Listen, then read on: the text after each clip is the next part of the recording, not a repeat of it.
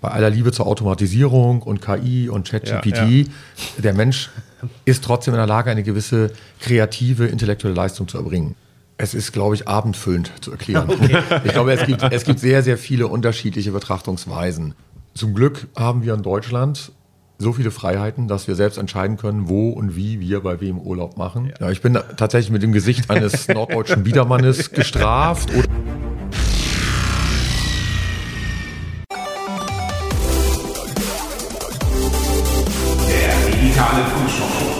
Andreas Radhofer und Thomas Einen wunderschönen guten Tag, liebe Frühshopperinnen, moin, liebe moin. Frühshopper. Wir sind in der wunderbaren Hansestadt Lübeck uns gegenüber oder an der Seite sitzt Dr. Jan Özren. Ja, das ist nämlich der Pressesprecher der IHK zu Lübeck. Finde ich immer ein bisschen komisch, dieses zu Lübeck, aber das hat wohl irgendwie Tradition. Ne? Wir können hier von seinem Büro, ja, ist ein bisschen jetzt im Moment gerade schwierig.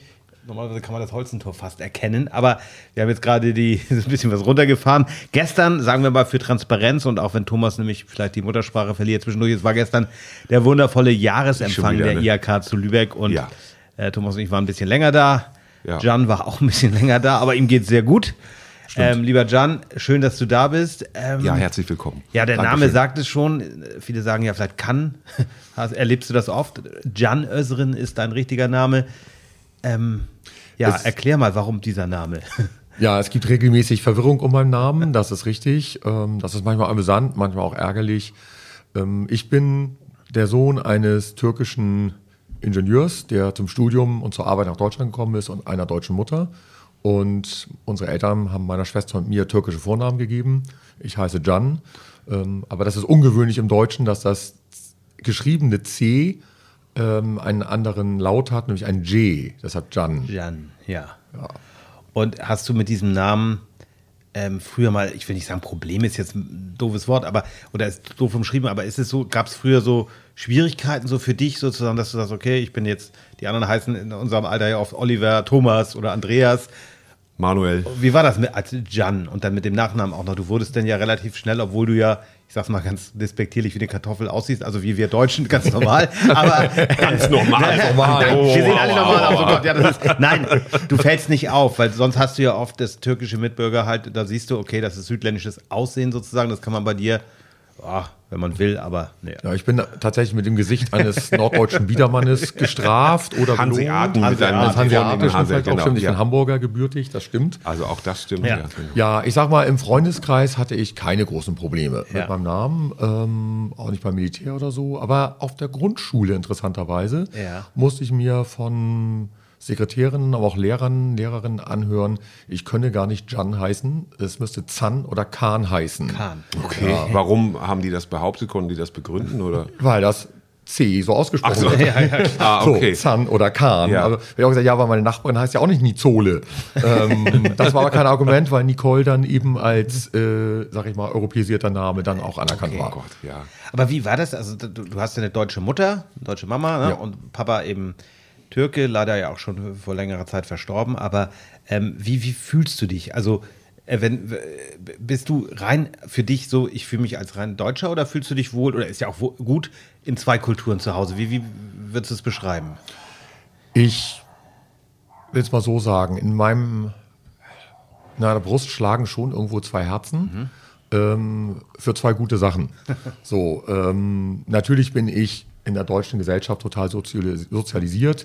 Ich bin hier aufgewachsen. Ähm, wir sind aber auch natürlich mit Türken aufgewachsen früher. Wir haben sehr viele türkische Freunde gehabt. Insofern kenne ich beide Kulturen. Aus der Türkei, aus meinen Urlauben kenne ich immer nur das Positive der Kultur. Meine Familie dort ist ähm, verhältnismäßig gut situiert, muss man sozusagen. Das heißt, unsere Urlaube und Aufenthalte dort sind immer sehr, sehr angenehm. Insofern ähm, kann ich auch leicht das Türkische vertreten. Ja. ähm, aber ich habe tatsächlich ein, ein bisschen ein Sendungsbewusstsein, natürlich auf beiden Seiten auch immer eine Diskussion zu versachlichen und auch zu sagen, ey, seht doch mal die andere Seite und seht auch mal das Gute in den Menschen und, und seht nicht immer nur, dass Türken in Deutschland diskriminiert werden oder Deutsche in der Türkei ja. als Kraut oder Kartoffeln behandelt mhm. werden. Ja, aber ist das jetzt zum Beispiel so, wenn ich, wenn ich jetzt, ähm, also du hast natürlich da, da Wurzeln und Spuren und Verwandte, aber wenn jetzt zum Beispiel Deutsche sagen, in diesen Zeiten, ja, Urlaub in der Türkei, das ist schön billig und da, die, also, mir haben bekannte Bilder geschickt, also bombastisch, ja, so, und ich war auch vor Urzeiten mal in Miramar, glaube ich, hieß der Ort. Und ist das was würdest du sagen? Ist das heutzutage als Deutscher politisch korrekt, in diesen Zeiten unter Erdogan äh, äh, Urlaub in der Türkei zu machen? Was ist da deine Meinung? Zum Glück haben wir in Deutschland so viele Freiheiten, dass wir selbst entscheiden können, wo und wie wir bei wem Urlaub machen. Ich sehe es nicht als politisches Statement, in die Türkei zu fahren und die ähm, türkische Tourismuswirtschaft zu unterstützen, sondern die Leute wollen einfach Spaß haben. Mhm. Wenn es günstig und schön ist, dann machen sie das. Sicherlich kenne ich auch viele, die darüber nachdenken, ob sie unter diesen Bedingungen in die Türkei fahren und auch dieses System, Regime in irgendeiner Form damit stützen, mhm. anerkennen. Sie schaden am Ende vielleicht den Menschen, aber es ist deutlich, äh, ein deutliches Statement an die Regierung auch. Und vielleicht sollte die Regierung auch mal nachdenken, warum vielleicht die Türkei im Ausland im Moment nicht so angesehen ist. Also auch das ist ein äh, auf der Basis der Freiheit gewähltes Statement von Menschen. Insofern, jeder muss für sich selbst entscheiden. Aber ich finde es auch gut, wenn jemand ein klares Statement setzt, das ist mir egal oder äh, gerade weil es mir nicht egal ist, mache ich das nicht. Mhm, okay. Die Leute denken ja. darüber nach. Mhm, genau, die Leute denken darüber nach, schön gesagt. Genau. Es ist ja schon ein bisschen länger her, dass, dass wir die, die Wahl hatten in, in der Türkei. Ähm, und am Ende ist in der Stichwahl ja Erdogan wiedergewählt worden. Und was ja hier in Deutschland sehr viel diskutiert wurde, dass die in Deutschland lebenden Türken halt mit sehr großer Mehrheit für Erdogan gestimmt haben. Hast du eine Erklärung dafür? Oder ist es einfach so, oder sind die, weil die weit weg sind, haben die das vielleicht nicht so? Oder es ist ja mal für uns Deutsche mal leicht äh, zu sagen, oh, wie kann man nur, aber ja, wie, wie kann man, wie, wie, ist das zu erklären? Oder ist es gar nicht zu erklären? Es ist, glaube ich, abendfüllend zu erklären. Okay. Ich glaube, es gibt, es gibt sehr, sehr viele unterschiedliche Betrachtungsweisen. Zunächst einmal muss man natürlich hier den grundsätzlichen demokratischen, freiheitlichen Ansatz verstehen, dass Menschen, die im Ausland leben, aber die Staatsbürgerschaft eines Landes haben, auch das Wahlrecht haben. Man kann die Menschen ja nicht vom Wahlrecht ausschließen. Ähm, und das ist ja auch richtig. Und dass sich die Menschen mit ihrer eigentlichen Heimat verbunden fühlen, ist auch irgendwo richtig. Dennoch ist es schon interessant, wenn man sich das mal genau anguckt, dass rein rechnerisch die Diaspora-Türken am Ende darüber entschieden haben, wer in der Türkei über die dort lebenden Türken regiert. So, und das, das ist wirklich ein Punkt, wo ich sagen muss, das ist schon kritisch. Stimme abgeben, ja, aber eine politische Agenda zu bestimmen und selbst gar nicht in einem Land zu leben, das ist schon eine Sache, über die man mal nachdenken sollte. Ich weiß aber auch von Türken, jedenfalls ist das so ein bisschen der Stand von vor ein paar Jahren gewesen, dass viele auch nach wie vor mit dem alten Regime noch haderten. Sie sagten, wir haben genug von den handlungsunfähigen Regierungen, von den großen Koalitionen mit vielen Parteien, zerstritten, korrupt und so weiter.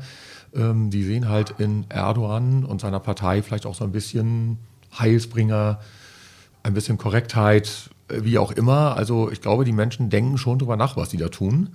Ähm, aber vielleicht sind sich über die Folgen auch für die Wirtschaft nicht bewusst gewesen. Man sieht ja gerade, dass die türkische Wirtschaft gerade nicht wirklich hochkommt. Mhm. Das ist ärgerlich, sehr mhm. ärgerlich. Mhm.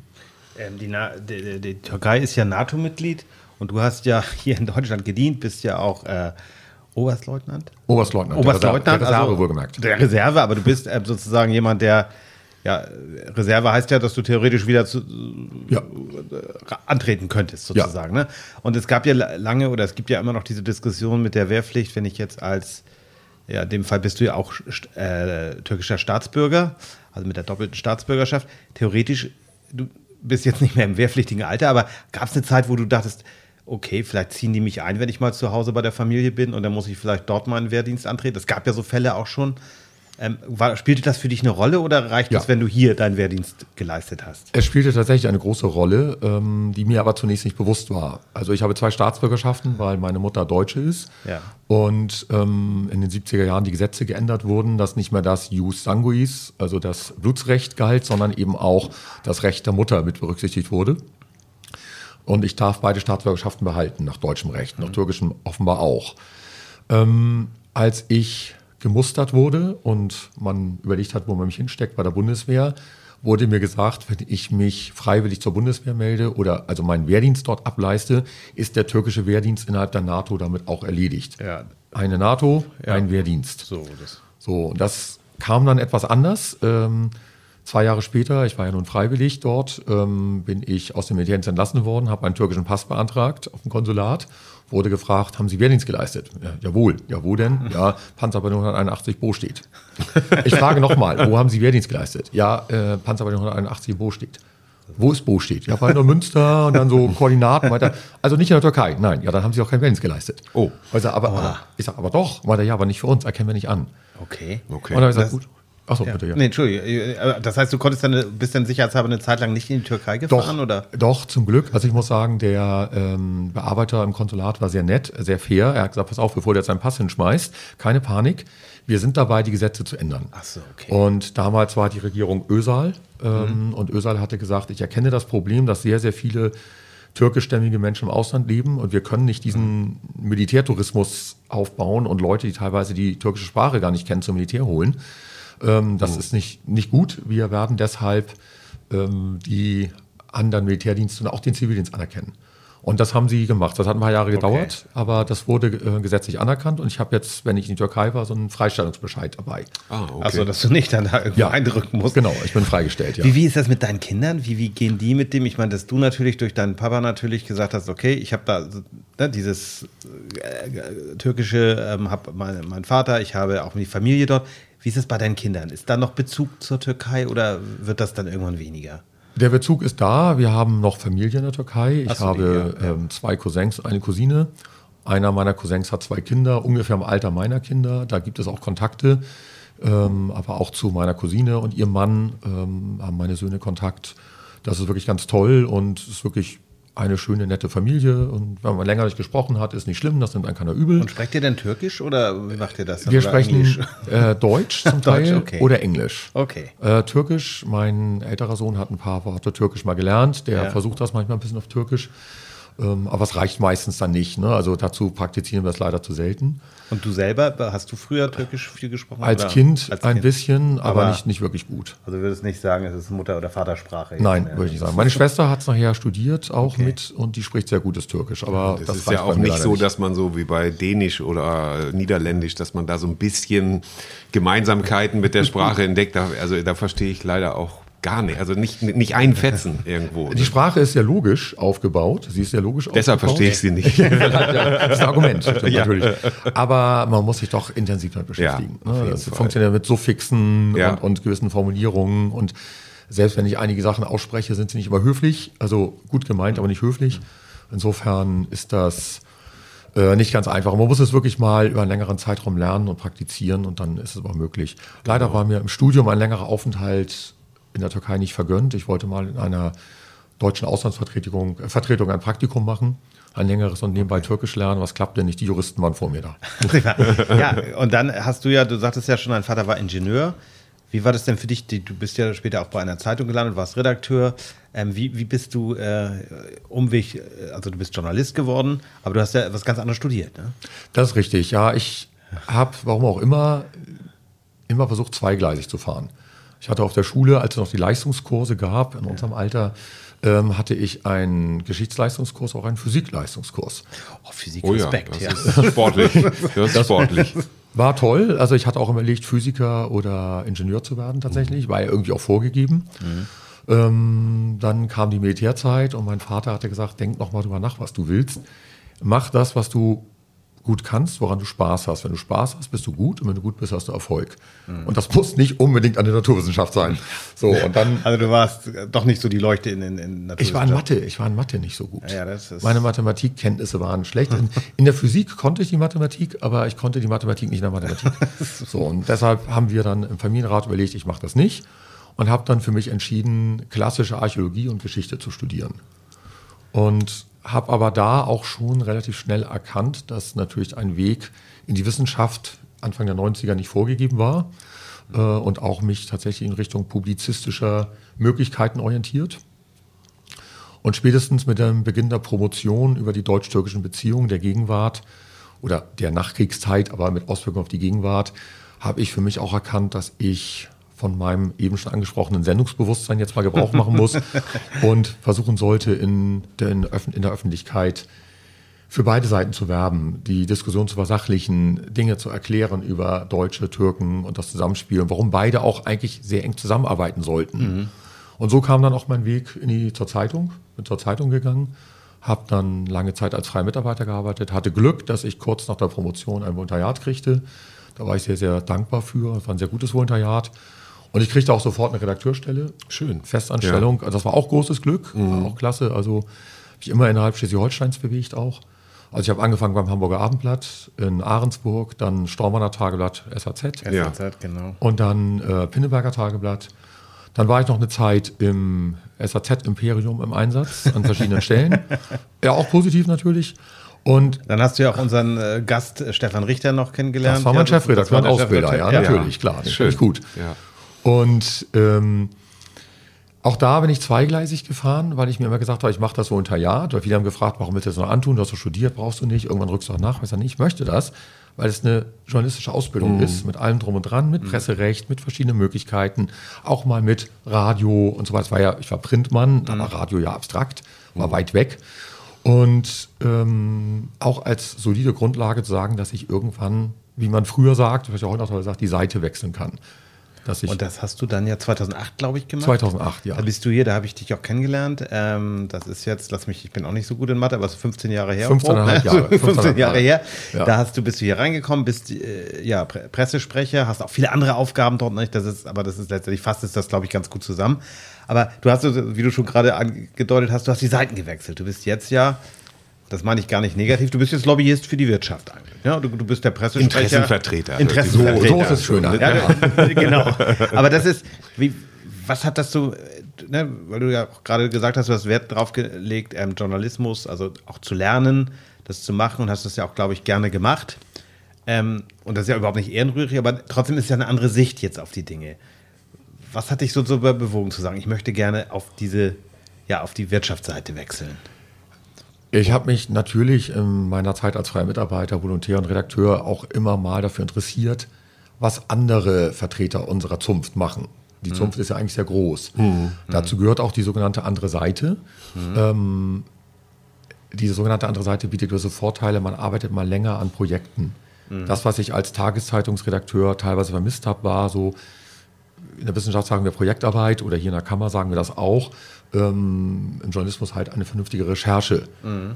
zu machen, mal über ein paar Tage, über ein paar Wochen eine Sache zu entwickeln, mal der Einzige zu sein, der was hat, Kontakte zu knüpfen und so weiter. Das ging damals im Alltagsbetrieb kaum noch. Das ja, wurde okay. immer weniger. Mhm. Ähm, das geht bei großen Medien natürlich noch, aber bei unseren Lokalzeitungen ist das kaum noch möglich, was auch nicht weiter schlimm ist, aber ich habe es vermisst, so ein bisschen mittelfristig, langfristig zu arbeiten. Und sicherlich bietet die sogenannte andere Seite eben auch multimedialere Möglichkeiten. Und ich habe das natürlich auch, auch wieder zweigleisig vorbereitet. Ich habe in meiner Reservelaufbahn als Offizier irgendwann den Weg von der Truppe eingeschlagen in Richtung Pressestelle. Ich bin Presse- und Jugendoffizier gewesen, nachher auch äh, Pressestabsoffizier. Mhm. Hatte auch wirklich sehr, sehr wichtige und interessante Aufgaben dort wahrgenommen. Unter anderem eine große Kommandeurstagung in Hannover. Da waren alle Generale und Admirale der Bundeskanzler, Herr Schröder, war da. Also es war schon sehr spannend, das mal von der anderen Seite zu sehen, wie das mhm. organisiert ja, wird, ja. wie man die Sprachregelung vorbereitet. Aber auch äh, freilaufende große Übungen oder tatsächlich, das war auch im wahrsten Sinne des Wortes ein Gipfel, ähm, den G8-Gipfel 2007 habe ich mit oh. bearbeiten mhm. dürfen. Allerdings in Kiel. Wir waren nicht in Heiligendamm, sondern wir sind mhm. in Kiel geblieben. Aber es war hochspannend. Das war eine, ein sehr positiver, angenehmer Stress rund um die Uhr in mhm in Anschlag zu sein, wenn jemand fragt. Ne?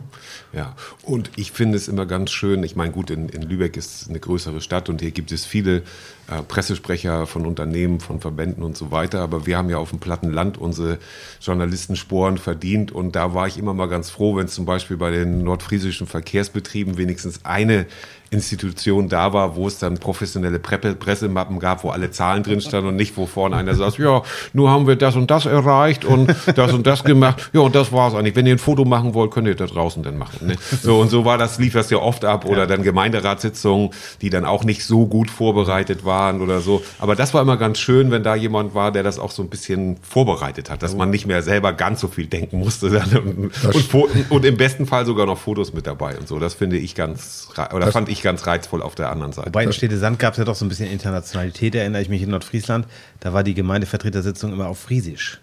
Und oh, ich ja. saß dann da auch für den SAZ und musste berichten und es war da völlig so, ja, ich verstehe kein Friesisch. Ich bin zwar hier geboren, aber ich sag mal, ne, Friesisch. Und dann kriegte ich vom Amt einen Dolmetscher, der hat dann für mich übersetzt. Das hatte so ein bisschen was Internationales. Ja, das ist schön. Oh, das Problem haben wir in Lübeck zum Glück nicht. aber tatsächlich, Thomas, was du sagst, ähm, ist vielleicht jetzt der Zeitpunkt gekommen, noch mal eine Lanze für den Lokaljournalismus zu brechen. Ja. Weil ich finde, auch wenn andere Medien manchmal über Lokalredakteure lächeln, mhm. äh, es ist die hohe Kunst des Journalismus. Absolut. Du ja. musst wirklich. Die Basis. Es ist die ja. Basis. Du lernst richtig arbeiten, du lernst es, Kontakte zu knüpfen, du lernst es, im Sommerloch deine Seite zu füllen, deine Sendezeit zu füllen, mhm. immer was Neues zu bringen, nicht immer die gleichen Figuren zu befragen. Ähm, du musst aber auch mit dem Prinzip Zuckerbrot und Peitsche umgehen können in der richtigen Dosierung, mhm. dass nicht jemand auf der Straße beschimpft wird, aber du auch nicht beschimpft wirst oder als einer von denen bezeichnet wirst. Das ist eine unheimlich herausragende Position, die man als Lokaljournalist hat. Ähm, und ich finde das wirklich, also ich ziehe den Hut vor den Kolleginnen ja. und Kollegen, die das viele, viele Jahre mit einer so hohen Präzision machen. Ja, und, und äh, man, oder in diesem Fall, man lernt fürs Leben auch. Also ich habe zum Beispiel auch gelernt, dass die Leute äh, den Job sehen und nicht den Menschen. Ich war unheimlich beliebt, dachte ich, mhm. aber die haben den Job geliebt. Also, ja.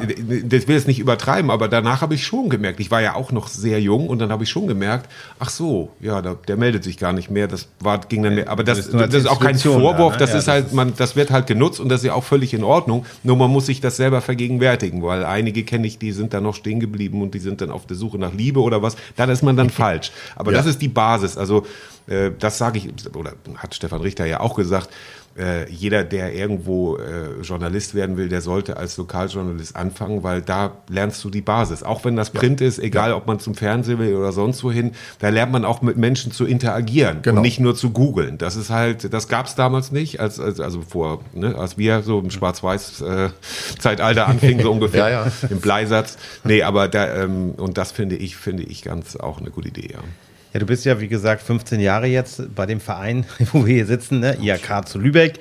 Ähm, ich weiß ja, ich arbeite auch für den NDR. Auch das ist ja also eine Anstalt und öffentlich-rechtlich. Und ähm, da gibt es ja auch diese Diskussion immer wieder: Zwangsgebühren, das kennst du auch, ne? den, den, Begriff Zwang kenne ich nicht. Der ist tatsächlich aus meinem Vokabular gestrichen. Okay. ja, das ist tatsächlich ein, ein Thema. Natürlich ist es beinahe täglich Thema. Ja. Aber äh, ich würde das gar nicht so negativ zeichnen wollen. Also wir sind auch eine Körperschaft. Mhm. Wir definieren uns aber nicht darüber. Ähm, wir sehen in uns einen Dienstleister für unsere Mitgliedsunternehmen. Wir bieten eine ganz breite Palette an Jetzt kommt der Produkten, so ein bisschen. Genau. Ja. an Beratungsmöglichkeiten, an Produkten, an Unterstützungsmöglichkeiten. Ja. Ähm, wir haben allerdings auch vom Staat Aufgaben übertragen bekommen, die sonst der Staat machen müsste. Wahrscheinlich mit einem wesentlich höheren Aufwand sowohl personell, organisatorisch als auch finanziell. Das machen wir als Selbstverwaltung der Wirtschaft. Mhm. Das ist ein altes Prinzip, das ist nicht neu, das ist, äh, geht noch auf Napoleon zurück. Unsere IHK zu Lübeck ist 1853 gegründet worden mit der Kaufmannschaft zusammen. Das war noch ein etwas anderes Konstrukt, mhm. aber durchaus auch schon in der Rolle, in der Funktion, ähm, Aufgaben des Staates, des damaligen Staates Lübeck zu übernehmen. Mhm. So, für die Wirtschaft. Ja, und letztendlich macht ihr ja auch, äh, ich will jetzt, jetzt nicht äh, dir nach Mund reden oder will, aber dieses, diese ganze, ja, was, was Wirtschaftsförderung bedeutet oder was es auch heißt, ähm, Unternehmer zu motivieren und auch vielleicht zu unterstützen in der Gründungsphase, auch das ist ja eine Aufgabe, die die IHK übernimmt. Ja. Ne, wo ihr sagt, okay, wir machen Beratungen. Ja, ja, könnte. ja, da gibt es natürlich. Nee, nee, ich möchte, äh, da, ich habe 2003 mein eigenes Unternehmen gegründet und ich, wir trinken hier gerade alle drei aus Bechern. Da steht IHK, innovativ, herzlich kompetent. So, das, wenn ich dich sehe, kann ich sagen, ja, stimmt. Dankeschön. Also das äh, äh hast du dir vorher gegenwärtig. Ähm, ich habe in Kleinpraftshagen, das ist hier ganz in der Nähe, habe ich mein eigenes Unternehmen als Einzelunternehmer gegründet und da ist aber die IHK Schwerin zuständig gewesen.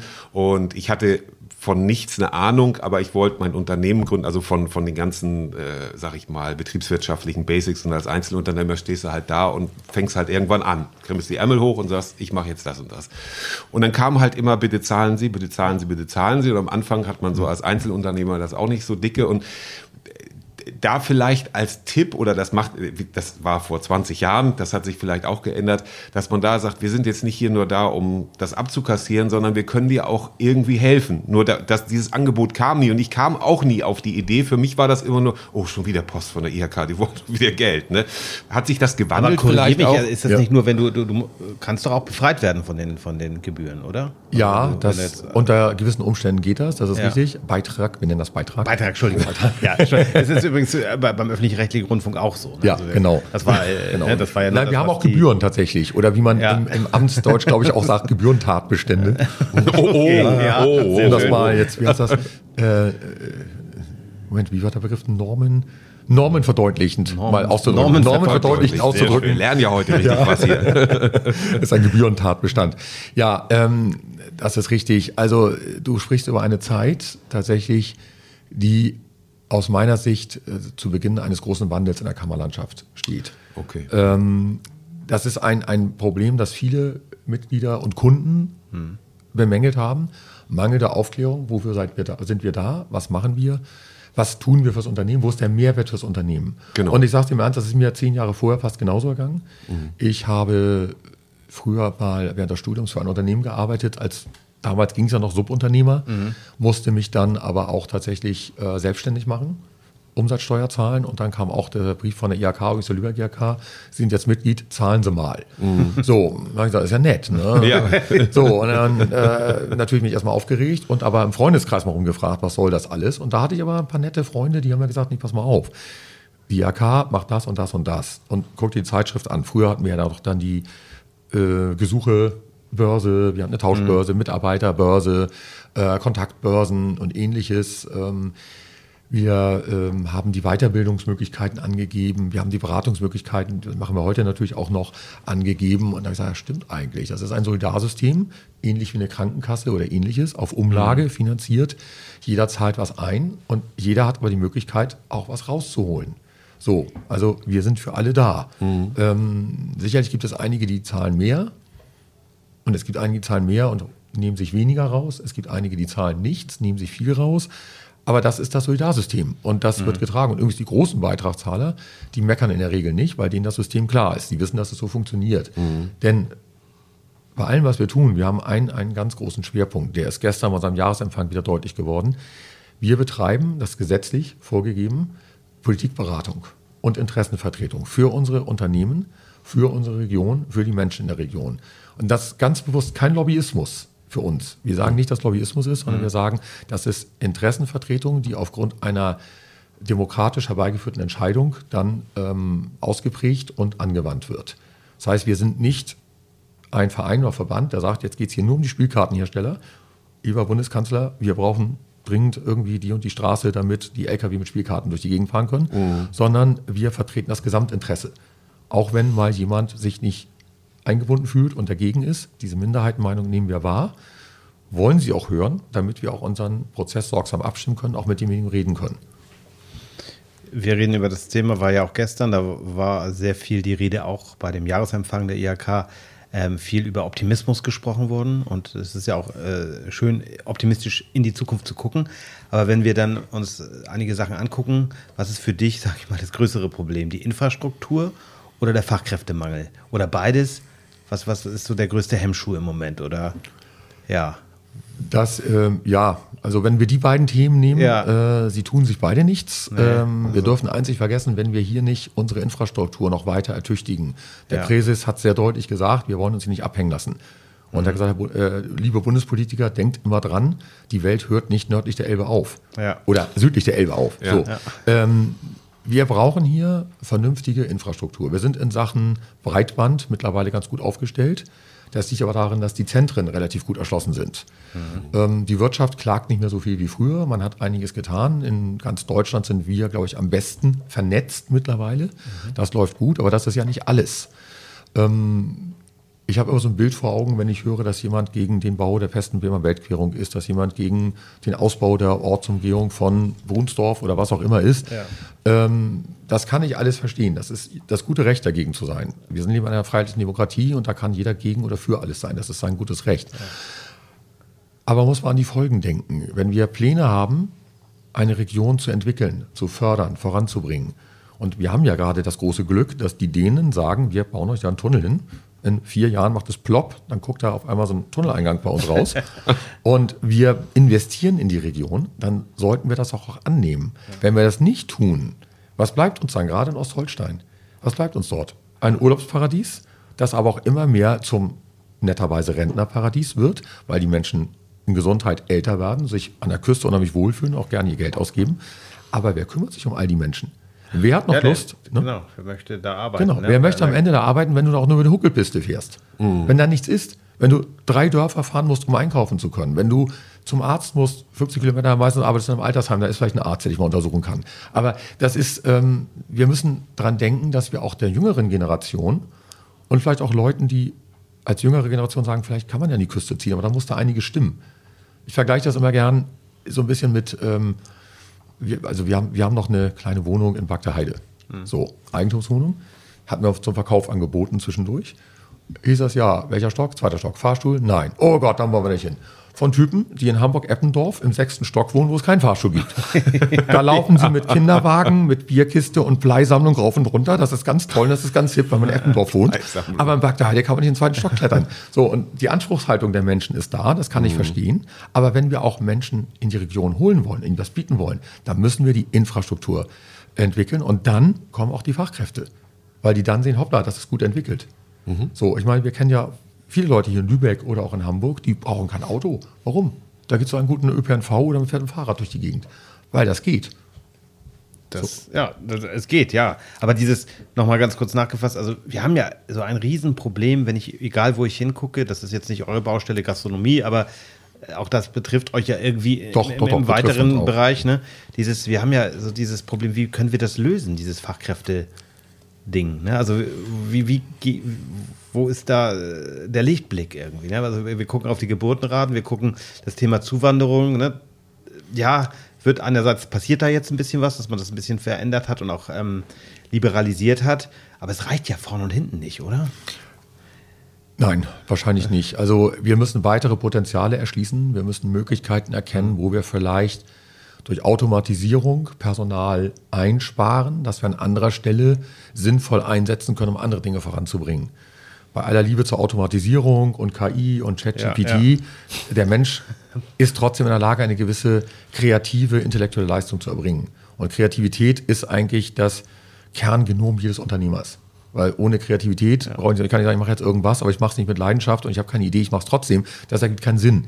Ein Unternehmer, eine Unternehmerin ist grundsätzlich kreativ, hat einen eisernen Willen, hat eine Idee, treibt das voran. So, und ähm, es gibt Potenziale, die wir heben können.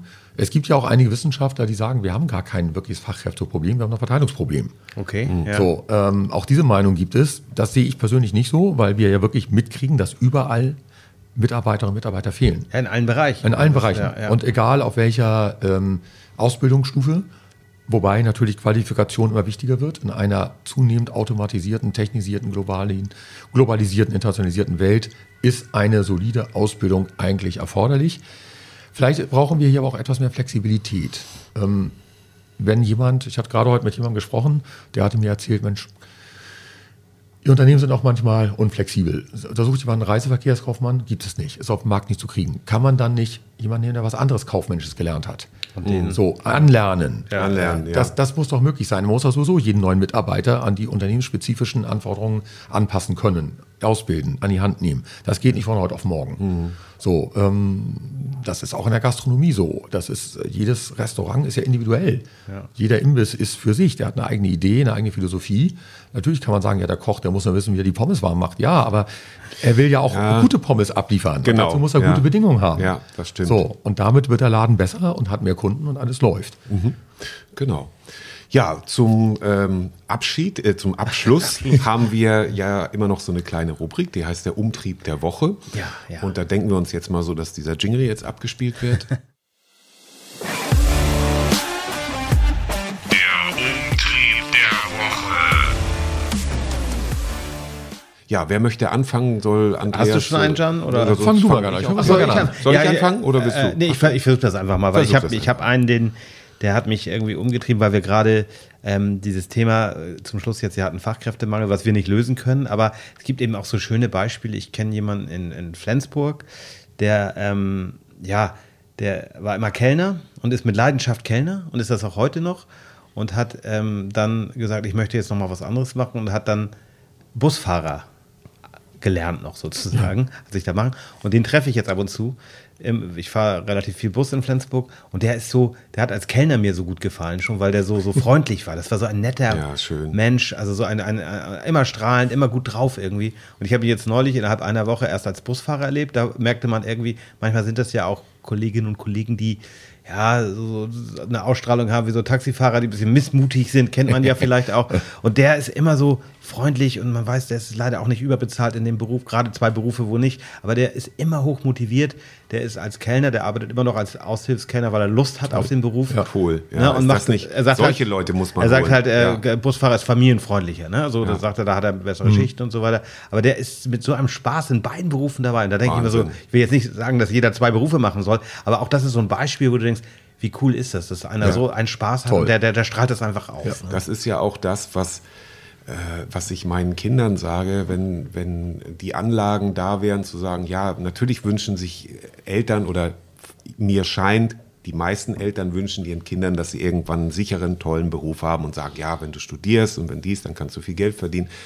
Aber ich sage dann auch gleichzeitig immer, das nützt auch nicht unbedingt äh, was, wenn man das macht und nachher unglücklich in dem Job ist. Und wenn dann jemand sagt, ich möchte aber lieber Friseurin werden, ja, und das ist ja genau das, was auch in den nächsten Jahren kommen wird, dass das immer mehr benötigt wird, dass wir Leute, eben auch Menschen brauchen, die vielleicht Autos reparieren und Haare schneiden und Brötchen backen und was auch immer.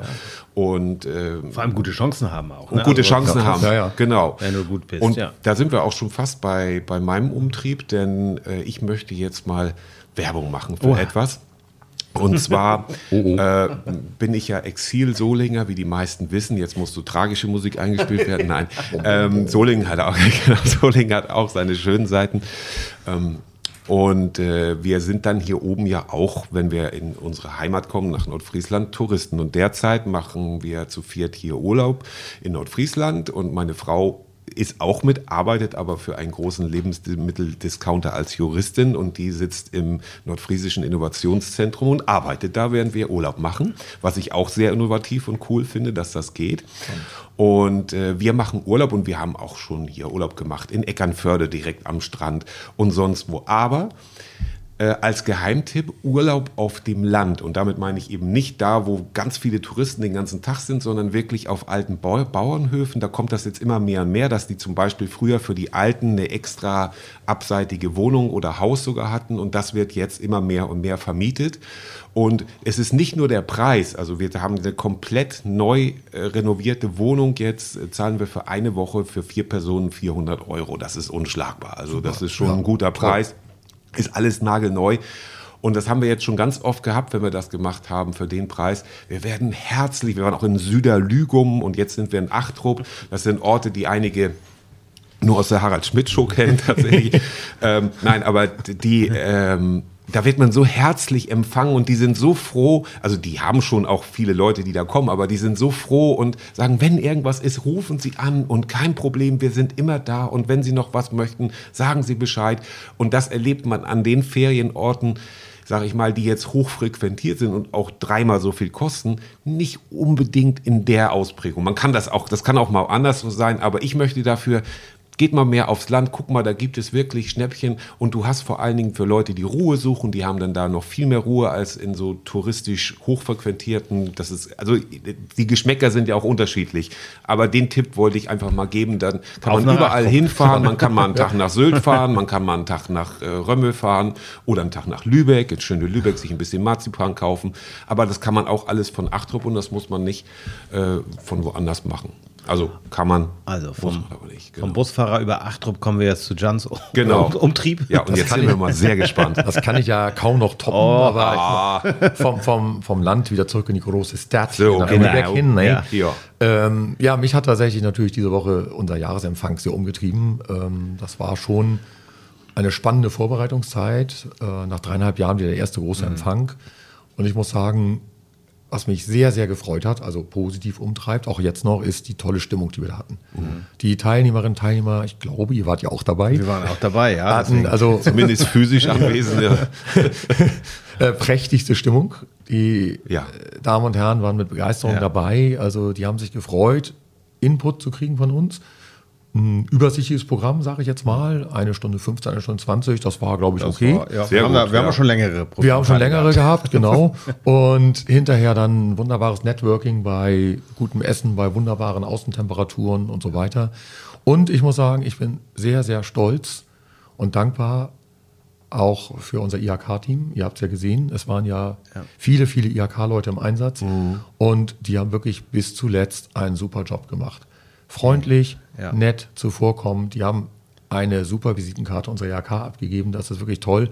Man ist ja selbst manchmal so in seinem, seinem Trott dann drin und sieht nur, wie kriege ich jetzt das und das auf, auf die Bühne und auf die Leinwand.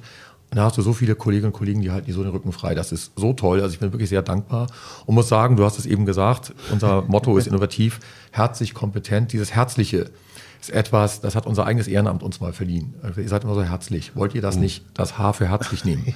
Und wir haben damals auch, überlegt, ist das schlau als IHK? Wir sind doch eine sachlich nüchterne Organisation. Ja, aber gerade drum wahrscheinlich. Gerade Genau, drum. genau, und das hat ja. auch in der IHK-Welt für ein gewisses Aufsehen gesorgt. Also, dass wir uns dieses Attribut zugelegt haben oder zulegen durften. Das ist ja wie eine Ordensverleihung, wenn das Ehrenamt das entscheidet. Und ich muss sagen, auch nach drei Jahren Corona-Pause leben wir das herzlich immer noch. Und darauf bin ich sehr, sehr stolz und dankbar. Schöner kann man einen Podcast kaum beenden. Das sage ich bei jedem Podcast. Aber nein, nein, das stimmt, das stimmt nicht. Das stimmt nicht. Das stimmt nicht. Schöner kann man einen Podcast fast nicht beenden, würde ich sagen. Wir bedanken uns recht Ja. herzlich bei unseren Hörern fürs Zuhören. Wir danken dir, dass du dir die Zeit genommen Ja, hast und dass wir hier sein durften. Es gab hervorragenden Kaffee aus diesen ganz tollen Kaffeebechern. Und äh, ja, Ja, Andreas, vielen Dank. Schön, dass du hier und leider, warst. Genau. leider ein bisschen, ich hatte dann doch, irgendjemand hat mir ähm, Wein in mein Wasser gekippt und deswegen habe ich vorhin auch dieses normal. Ja, aber normal, man muss sagen, ja, ja. Äh, der Weißwein wurde ja persönlich von Björn Engholm gesegnet. Der hat gesagt, ja, den kann man trinken. Und dann haben wir den getrunken. Und mehr geht nicht, Aber mehr geht nicht. Also ich glaube, mehr kann man sich nicht Auch wünschen. eine Ordensverleihung für den Wein. Super. Absolut. Okay, alles klar. Tschüss, bis zum nächsten Mal. Schöne Tage. Tschüss. Tschüss.